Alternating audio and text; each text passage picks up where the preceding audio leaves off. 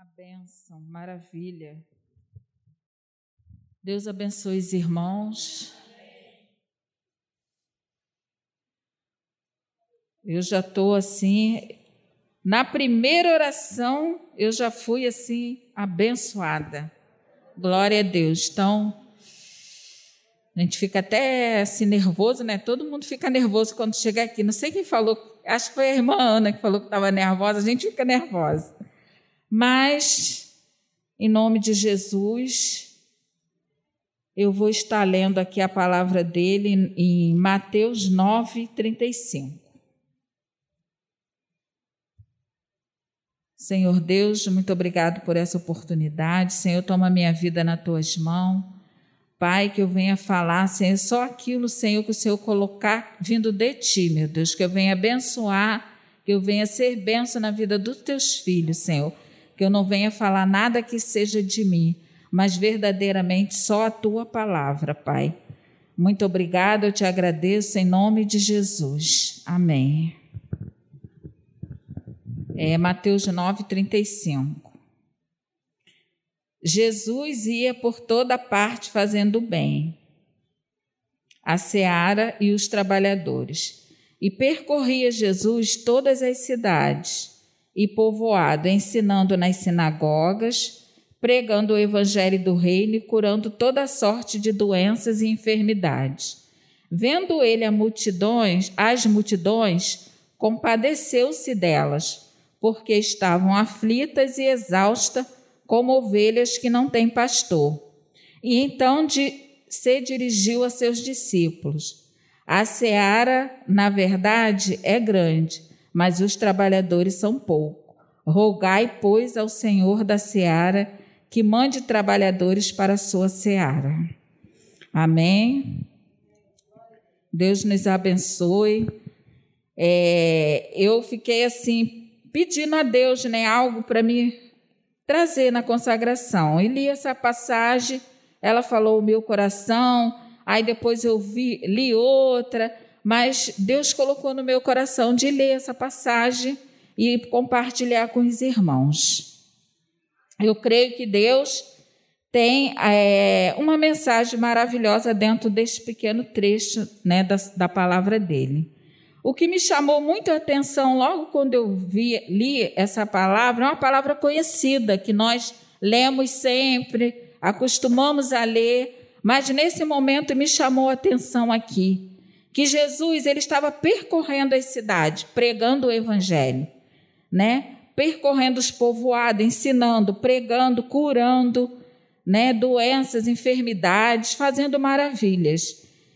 E ele olhou aquela multidão, né? Naquela multidão tinha pessoas que estavam interessadas na palavra verdadeiramente, tinha uns que estavam por curiosidade, tinha vários motivos a multidão tinha para estar ali. Mas Jesus, como ele é maravilhoso, mesmo sabendo de todos os motivos, de todos que estavam ali, ele olhou aquela multidão e ele se compadeceu. Ele se compadeceu por aquela multidão. Por quê? Porque ele, ele viu em cada rosto, cada coração, como ele nos conhece profundamente, ele viu que elas estavam aflitas e exaustas, como ovelhas que não têm pastor. E essa, essa passagem aqui me fez voltar nos dias, me fez lembrar da, do mundo que nós vivemos hoje. Nós aqui conhecemos a palavra de Deus. Todos nós aqui temos um problema e uma dificuldade. Mas nós não ficamos exaustos, ficamos aflitos, como a irmã Graça orou, pelo medo. Eu me lembrei que eu tenho um medo muito grande de trovão. Isso desde criança, aquelas coisas antigas que as mães colocavam, né? Hoje em dia já não tanto, mas antigamente, ó, oh, tá trovando, entra para dentro. Então eu cresci com esse medo, eu tenho muito medo de trovão. Todos nós temos um, um, problema, uma dificuldade, mas nós que conhecemos a palavra de Deus, nós buscamos recurso na palavra, né? Nós clamamos ao nosso Deus e Ele nos socorre, Ele nos sustenta, como o Evandro falou. Nós no mundo tereis aflição, mas tem de bom ânimo, eu venci o mundo. É isso que o nosso Senhor falou. Mas no meio da multidão que nós vemos hoje no mundo, muitas pessoas e muitos mesmo não têm esse socorro. Infelizmente, muitos não têm esse socorro, às vezes até porque não quer, porque a palavra é ensinada, como Jesus naquela época estava percorrendo a cidade pregando, hoje em dia as igrejas também estão pregando. Os rádios pregam a palavra de Deus. Em todos os lugares você ouve a palavra de Deus. Mas muito até ouvem, mas elas, eles não deixam penetrar. A, a situação da vida, o desespero, o desemprego, o, as enfermidades, a, a pandemia, tantas outras coisas, muitos não deixam a palavra de Deus entrar porque se preocupa mais com essas situações. Porque o cristão, ele fica desempregado, ele fica. Mas ele sabe que ele tem um Deus por ele e ele busca nesse Deus. Se a gente está enfermo, a gente busca nesse Deus. Se a gente, nossos filhos têm problema, tem mas nós buscamos em Deus e Ele vai cuidando, Ele vai nos direcionando, Ele vai nos alimentando. Mas a multidão que não dá espaço para o Senhor, ela vive aflita e exausta. Eu vejo pessoas assim, eu conheço pessoas assim, que estão aflitas e exaustas, mas elas não permitem que Deus entre na vida delas. Mas Jesus, mesmo assim, ele se compadece dessa multidão. E Jesus se compadece. E Jesus fez o quê? Se dirigiu aos discípulos. Se dirigiu aos discípulos e falou. Eu fico imaginando Jesus falando isso para os discípulos. A seara é grande. A seara, na verdade, é grande. Tem muita coisa para fazer. Tem muita gente que precisa ouvir o Evangelho. Tem muitas pessoas que precisam ser abraçadas como a Denise falou, que é abraçada aqui nessa igreja, como outros, como eu, como outros. Cada um de nós aqui chegou aqui e foi abraçado. Tem muitas pessoas, Jesus falou, a seara é grande. Me perdi, peraí. A seara, na verdade, é grande, mas os trabalhadores são pouco. Por mais que tenham pessoas para pregar o evangelho, ainda é pouco precisa de mais. Rogai, né? Jesus falando para os discípulos: rogai, rogai, pois, ao Senhor da seara que mande trabalhadores para a sua seara. E quando eu li isso, eu fiquei pensando assim, né? Jesus falando para o discípulo: peça, peça que, que mande trabalhadores, que levante trabalhadores. E aquilo falou comigo assim: é verdade.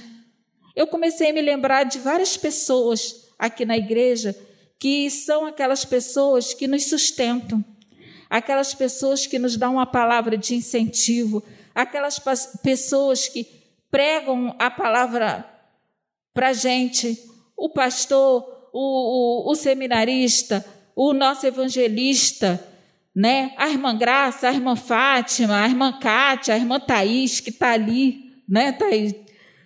Irmã Ana, irmã Evandro, então, nós precisamos pedir ao Senhor que mande trabalhadores. E nós precisamos também estar atento para que a gente ajude esses trabalhadores. Que nós precisamos orar. Tá vendo João? Cadê o João? Tão novinho. Eu me lembro do João, gente. Bebê, a Renata indo para o retiro, levando o João no colo. Né? E agora João está essa benção, como outros, como as meninas da Andréia, né? como a Thaís, que cresceu aqui nessa igreja atrás de fralda na salinha. Nós precisamos pedir, nós precisamos ter uma visão assim, Senhor, mande trabalhador para a sua seara, porque a seara do Senhor precisa. Nós estamos vivendo os últimos tempos. Não é, não é mentira, não é balela nós estamos vivendo. E o Senhor precisa de cada um de nós. Nós somos esses trabalhadores. Deus conta com a gente. Só que nós precisamos um dos outros. Se um irmão tiver com dificuldade e você perceber e você não fizer nada, como a Andréa falou, às vezes a gente não está junto, nós não moramos no mesmo bairro, na mesma rua, mas em espírito precisamos estar juntos, orando um pelos outros, intercedendo, uma mensagem de incentivo. E é isso que Jesus quer de cada um de nós. E eu já até falei coisas que eu não ia falar, mas eu creio que está na direção de Deus, né? E Deus foi falando ao meu coração. Eu fiquei um tempão lendo, lendo, lendo. Senhor, que, como que eu vou explicar o que o Senhor está tá colocando no meu coração? Né? Pensei na multidão, no mundo que nós vivemos hoje, né? as pessoas aflitas, sem direção, sem pastor, né? sem alguém que as direcione. Tem pessoas que não tem ninguém para dar direção. E tem pessoas que Deus até coloca pessoas no caminho dela, mas ela não quer ouvir. Eu tenho uma amiga assim, entendeu? É, nós trabalhamos já em dois lugares, eu sempre estou falando do amor de Deus, mas ela ouve outras direções. O que, que eu faço? Senhor, toma a vida dela nas tuas mãos. Oro, porque eu creio. Eu sempre falo para ela: eu creio que um dia você vai aceitar Jesus e Jesus vai mudar a sua vida, porque só quem pode mudar a sua vida é Jesus. Eu falo para ela, né? Ela é nova, ela tem 31 anos. E mas ainda não permitiu, porque as dificuldades da vida, os problemas, ela não permitiu que a palavra do Senhor entre e cuide dela. E e o que essa palavra também me ensinou, através dessa palavra, precisamos orar para que Deus levante trabalhador para a seara, pois as pessoas precisam ouvir o Evangelho, só assim terão sua vida transformada. Aprendi que incentivar é muito valoroso. Incentivar aqueles que se doam, porque quem se doa na obra do Senhor também tem problemas, nós sabemos. E às vezes vem chorando para cá, trazer uma mensagem, dirigir um trabalho, mas estão com problemas seríssimos. E nós precisamos estar incentivando, porque cada um tem a sua particularidade. Tem coisas da minha vida que você não sabe, tem coisas da sua que eu não sei. Então nós temos que respeitar o limite de cada um e procurar incentivar, amar, orar ajudar, estender a mão. No capítulo 10, no capítulo 10 de Mateus, eu fiquei observando que depois que Jesus chamou os discípulos, né? Jesus chamou seus discípulos, deu-lhes autoridade sobre espírito imundo para expelir e curar toda sorte de enfermidade. Aí no capítulo 2 fala o nome dos discípulos e depois vem as instruções. Ele deu instruções para os discípulos que ele chamou. No capítulo 16, é, ele diz assim: Eis que vos envio como ovelha para o meio de lobo, sede, portanto, prudentes como a serpente, simples como as pombas. Jesus ali, ele orientou, aconselhou, recomendou os discípulos. Ele falou, eu não vou ler tudo, todos os versículos, tá? Ele, ele orientou os discípulos para onde eles estavam indo, a situação que eles iam encontrar. E advertir os discípulos: eu estou enviando vocês para como ovelhas no meio do lobo. Sede, portanto, prudente como a serpente, simples como as pombas. No 17 ele diz assim: Acautelai-vos dos homens, porque vos entregarão aos tribunais e vos açoitarão nas sinagogas. Era Jesus orientando. E até hoje ele continua fazendo isso conosco. Quando ele escolhe, quando ele escolhe, quando ele chama, Deus te chamou, ele vai te orientar. Ele vai te orientar, ele vai te, te aconselhar. Nós temos que ouvir o conselho de Jesus. Cada um de nós tem um modo especial que Deus fala conosco, né? Ele disse que a seara era grande, que ele precisava de ceifeiro e ele escolheu os doze e depois ele começou a dar instruções. E assim somos nós. A seara continua sendo grande. Ele nos chamou e ele vai nos orientando a cada dia. E a gente vai percebendo uma forma especial que Deus tem de falar conosco. Nós temos que saber, procurar ouvir quando Deus está falando com a gente. Porque só nós entendemos a maneira que Ele fala com cada um de nós. Jesus, adiomes, ad, é uma palavra difícil, admo, admoestou, né? que significa orientar, aconselhar, recomendar. No 10, 28, ele estimula, porque o estímulo é importante. Quando você diz assim, meu irmão, força, meu irmão, tenha fé, você vai conseguir. Quando você fala para alguém que não conhece a palavra de Deus, mesmo que ela no momento não dê muita atenção, mas você fala: olha, Jesus pode mudar a sua vida.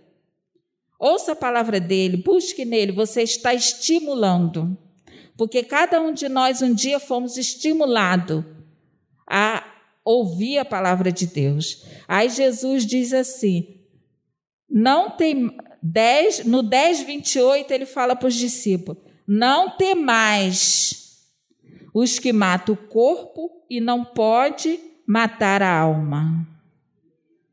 Ele fala para os discípulos que ele sabia que os discípulos iam passar muitas coisas, igual nós hoje em dia passamos né? Mas nós não podemos temer os que matam o corpo, mas não pode matar a nossa alma. É, é uma, um Covid. A gente tem que sair para trabalhar, pegar um ônibus, pode acontecer várias coisas. Quantos irmãos morreram lá em Petrópolis? Você acha que só morreu ímpio? Não, morreu muitos cristãos, cristão. Mas como o irmão falou, está na glória, sabia para onde ia. Por isso que nós temos que estar firme com o Senhor, buscando fazer a vontade dele, porque nós não podemos temer as, as tragédias que acontecem no mundo, aquilo que pode matar nosso corpo, mas a nossa alma não pode. Ele também falou das dificuldades, 10:37.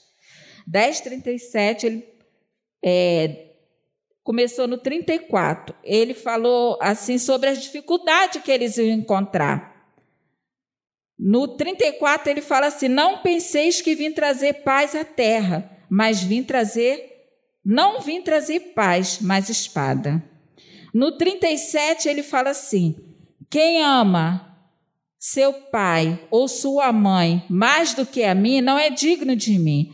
Quem ama seu filho ou a sua filha mais do que a mim, não é digno de mim. Quem não toma sua cruz, e quem não toma sua cruz e vem após mim, não é digno de mim. Quem acha, quem acha sua vida, perdê-la-á.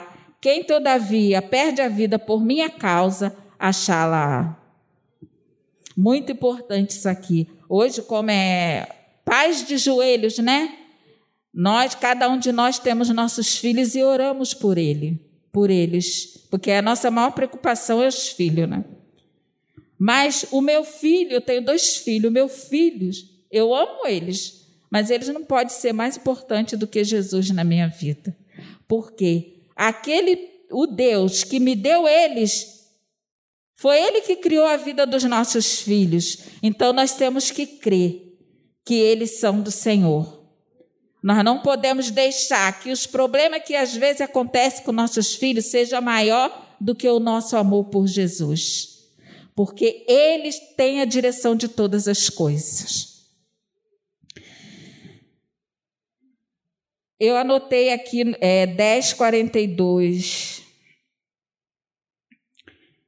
Aí essa parte começa no 40 e fala das recompensas. 42. E quem der de beber, ainda que seja um copo de água, a um desses pequeninos, por ser este meu discípulo, em verdade vos digo que de modo algum perderá o seu galardão.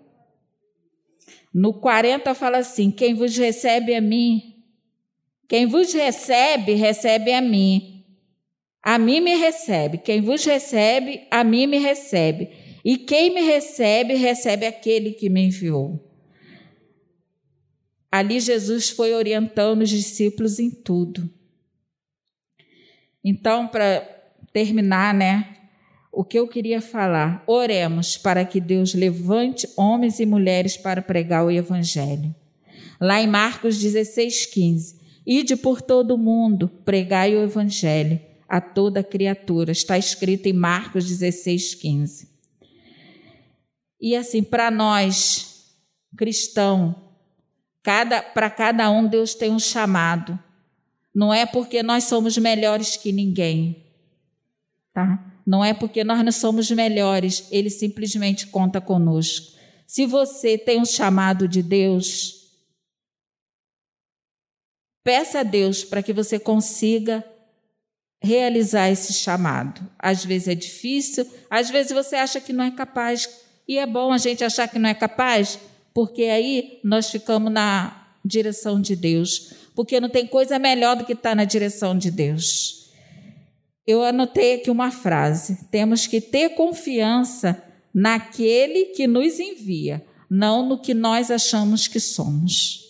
Eu espero que eu tenha conseguido passar a mensagem que nós oremos, oremos para que o Senhor mande trabalhador para a sua seara, que o Senhor capacite, que nós oremos por aqueles que já estão se doando na obra do Senhor, que nós ajudemos, estendamos as nossas mãos, que nós oremos por esses adolescentes, por essas crianças, por esses jovens que estão aí crescendo e que já nos mostram que tem um chamado de Deus na vida deles. Essa igreja, ela é uma igreja, como o André falou, muito acolhedora.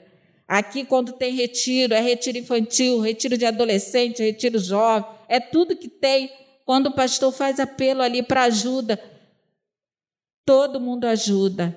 Isso faz parte, faz parte daquilo que Jesus quer na nossa vida, tá? Que nós oremos para que Deus envie, envie trabalhadores para a seara, porque a seara é grande e tem muitas pessoas ainda precisando ouvir o Evangelho. Que Deus abençoe a todos em nome de Jesus.